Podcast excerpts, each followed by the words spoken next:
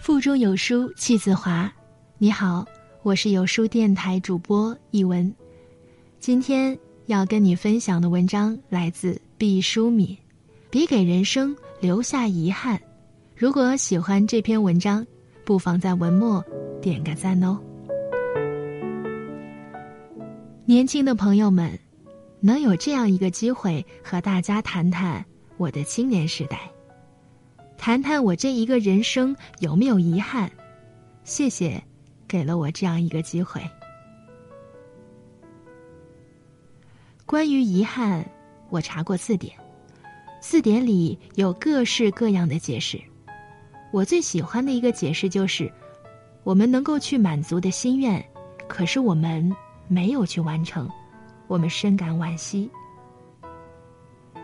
我想跟大家说的第一件事儿。就是在我年轻的时候，真是有一件万分遗憾的事情。那件事情如果发生了，我今天根本就不可能站在这里，和大家做这样的一番分享。一九六九年的时候，我不到十七岁，就穿上了军装，从北京出发到达新疆。我们坐上了大卡车，经过六天的奔波。翻越天山，到达了南疆的喀什。我的战友们都留在了新疆的喀什，我们五个女兵又继续坐上大卡车，向江北出发了。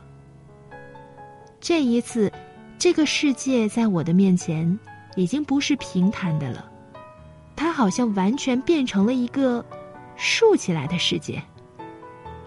每一天，每一天的海拔从三千米到四千米，从四千米到五千米，直到最后，翻越了六千米的界山达坂。它是新疆和西藏分界的一个山脉，进入了西藏的阿里。我恍惚觉得这已经不再是地球了，它荒凉的程度让我觉得这是不是火星？或者是月亮的背面啊！我记得一九七一年的时候，我们要去野营拉练，时间正好是寒冬腊月。我们要背着行李包，要背着红十字箱，要背上手枪，要背上手榴弹，还有几天的干粮，一共是六十斤重。高原之上，寒冬腊月，滴水成冰。当时的温度已经是零下四十度。有一天，我们早上三点钟就吹起了起床号，说我们今天要翻越无人区。无人区一共有一百二十华里的路，中间不可以有任何的停留，要一鼓作气的走过去，因为那里条件特别恶劣，而且没有水。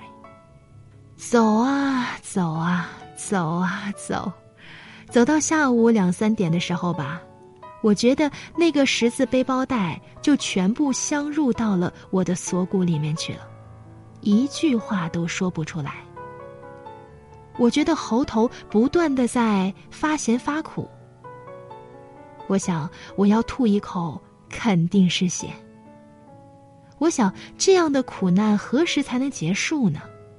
我想我年轻的生命。为什么我所有的神经末梢，都用来忍受这种非人的痛苦呢？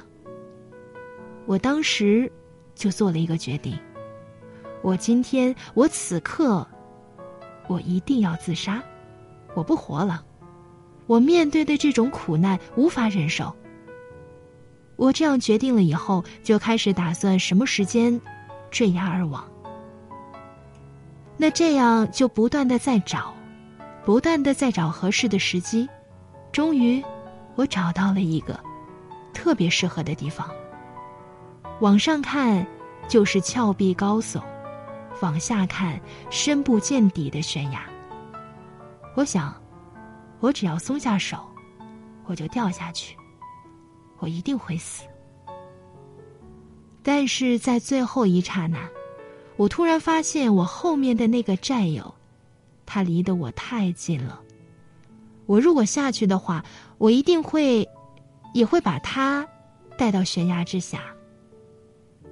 我在想，我已经决定要死，可是我不应该拖累了别人。那队伍在行进中，这样的好时机也是稍纵即逝。之后地势又变得比较平坦，我再想找这么一个地方就不容易了。这样走着走着走着，天就黑了，我们就走到了目的地。一百二十里路就这样走过去了，背负着那六十斤的负重，也一两都不少的，被我背到了目的地。我站在那个雪原之上，把自己的全身都摸了一遍，每一个指关节，自己的膝盖，包括我的双脚。我确信，在经历了这样的苦难之后，我的身体上连一根头发都没有少。那么那一天给了我一个特别深刻的教育，就是当我们常常以为自己顶不住的时候。并不是最后的时刻，而是我们的精神崩溃了。那你只要坚持精神的重整，坚持精神的出发。其实，当我们觉得那是万劫不复的情景，也依然可以去找到它的出口，也依然可以坚持过来。我知道，年轻的朋友们，在我们的生活当中会有各式各样的苦难。有的时候，有的家长跟我说：“您能告诉我一个方法吗，让我的孩子少受苦难？”我说：“我能告诉你的唯一可以确定的事情是，你的孩子他必然遭受苦难。而且，我们年轻的时候，我们的神经是那么的敏感，我们的记忆是那么清晰，我们的感情是那么充沛。”我们每一道伤都会流出热血，所以，尽管有很多人告诉你们，年轻是一个人最美好的时代，我也想告诉你，年轻是我们痛苦的时候，我们会留下很多很多的遗憾。那么，最大的遗憾就是断然结束自己的生命。我想。这是对生命的大不敬吧，而且以我个人的经历来讲，那一天我没有结束自己的生命，我坚持下来了，我才发现原来那最不可战胜的，并不是我们的遭遇，而是我们内心是否坚强。日本有一位医生，在他的工作当中，就是专门去照顾那些临终的病人。他和大约一千名临终的病人谈过以后，他总结出了二十五条人生的遗憾，其中包括没有吃到美食，没有回到自己的故乡，自己的孩子没有结婚，还有等等。我和这位医生也深有同感，因为我曾经去过临终关怀医院，也陪伴着那些临终的人。走向他们生命的最后时刻，也跟他们有过很多倾心的交谈。我曾经到一间临终的病房，那是一位八十岁的老人，连他的儿女们都不再陪伴在他的身边了。他的儿女都在外面说：“我们不忍心看到那最后一刻。”我说：“那我愿意进去陪伴他。”我走进那个房间。深深的吸了一口气。我觉得，在这个空间里有很多很多临终病人，他最后吐出的气息。然后我躺在那位老人的身边，摸着他的手。然后那个老人，轻轻的跟我说了一句话。他说：“我觉得我这一辈子，怎么好像没活过呀？”我今天把这个故事和年轻的朋友们来分享，我就是想说，我们每一个人的生命都是一张单程的火车票，我们每一个人都没有拿到往返的那张票，所以生命从我们出生那天开始，它就像箭一样的射向远方。我们能够在自己手里把持住的，就是我们此时此刻这无比宝贵的生命。我特别想说，我希望我们的理想服从于我们的价值观，在我们的心里能够燃烧起熊熊火焰的，并且以我们的一生以指引和动力的，是我们对于自己认为最美好的那些价值的追求。举个我个人的小例子，二零零八年的时候，我终于用我的稿费买了一张船票，开始去环球旅行。走啊走啊，走了没多远，才走到南中国海，就知道我们的汶川地震。船上有一千多个外国客人，只有我们六个中国人。可是我说，我们一定要为中国发起一场募捐。后来，我们的团队里有人就说：“那些外国人要是不给咱们捐钱，我们多丢脸呢！”我说：“可是我们中国人。”要不为自个儿的国家做点什么，那才是丢脸呢。我们说我们一定捐美元和欧元，这样的话会让我们那个捐款数字变大。如果我们都捐人民币，人家会觉得是我们自己捐的。我们捐美元和欧元，但是当所有的钱都揽到一起的时候，船长对我说，里面有两千元人民币。我们只有六个人啊，这很容易查。吃饭的时候，我们就互相问：“谁捐的人民币呀？”我们不是说了要捐美元和欧元吗？最后，我们六个人说我们都没有捐人民币。后来，我就跟船长说：“这船上除我们以外还有中国人吗？”他们说，在深不见底的底舱。永远不能到甲板上来的那些工人里，有你们中国人。我就回到北京，把这个全捐了。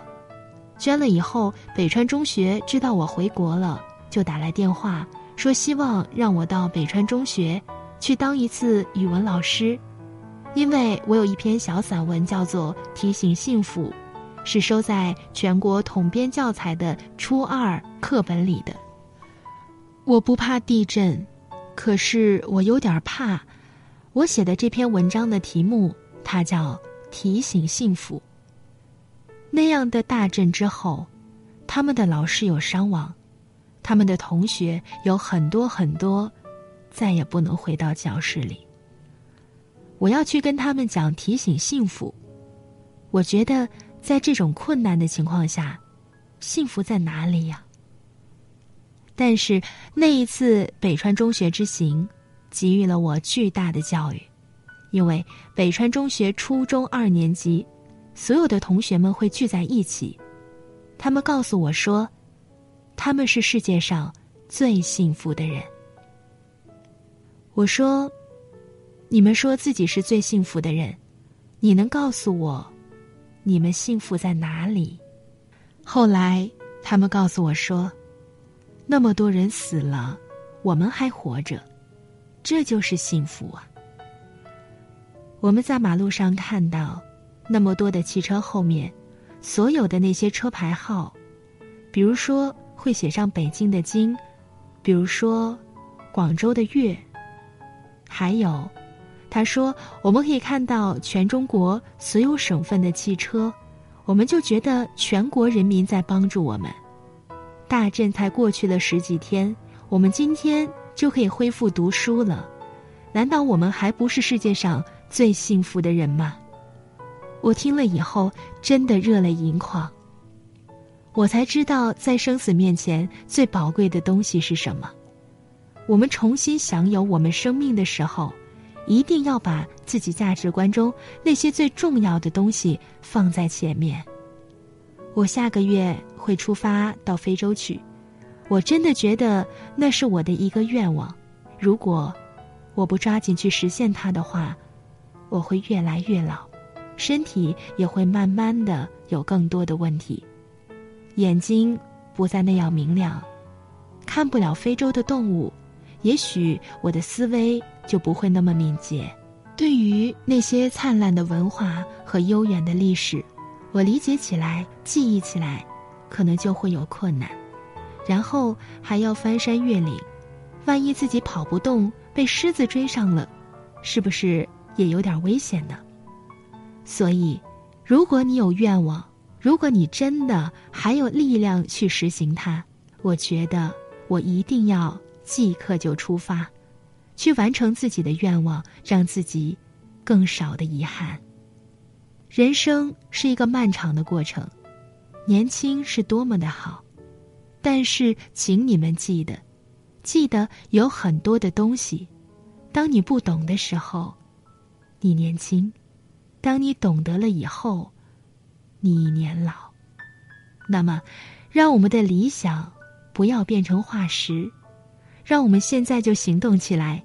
去实现自己的理想，让我们的人生少些遗憾。谢谢大家。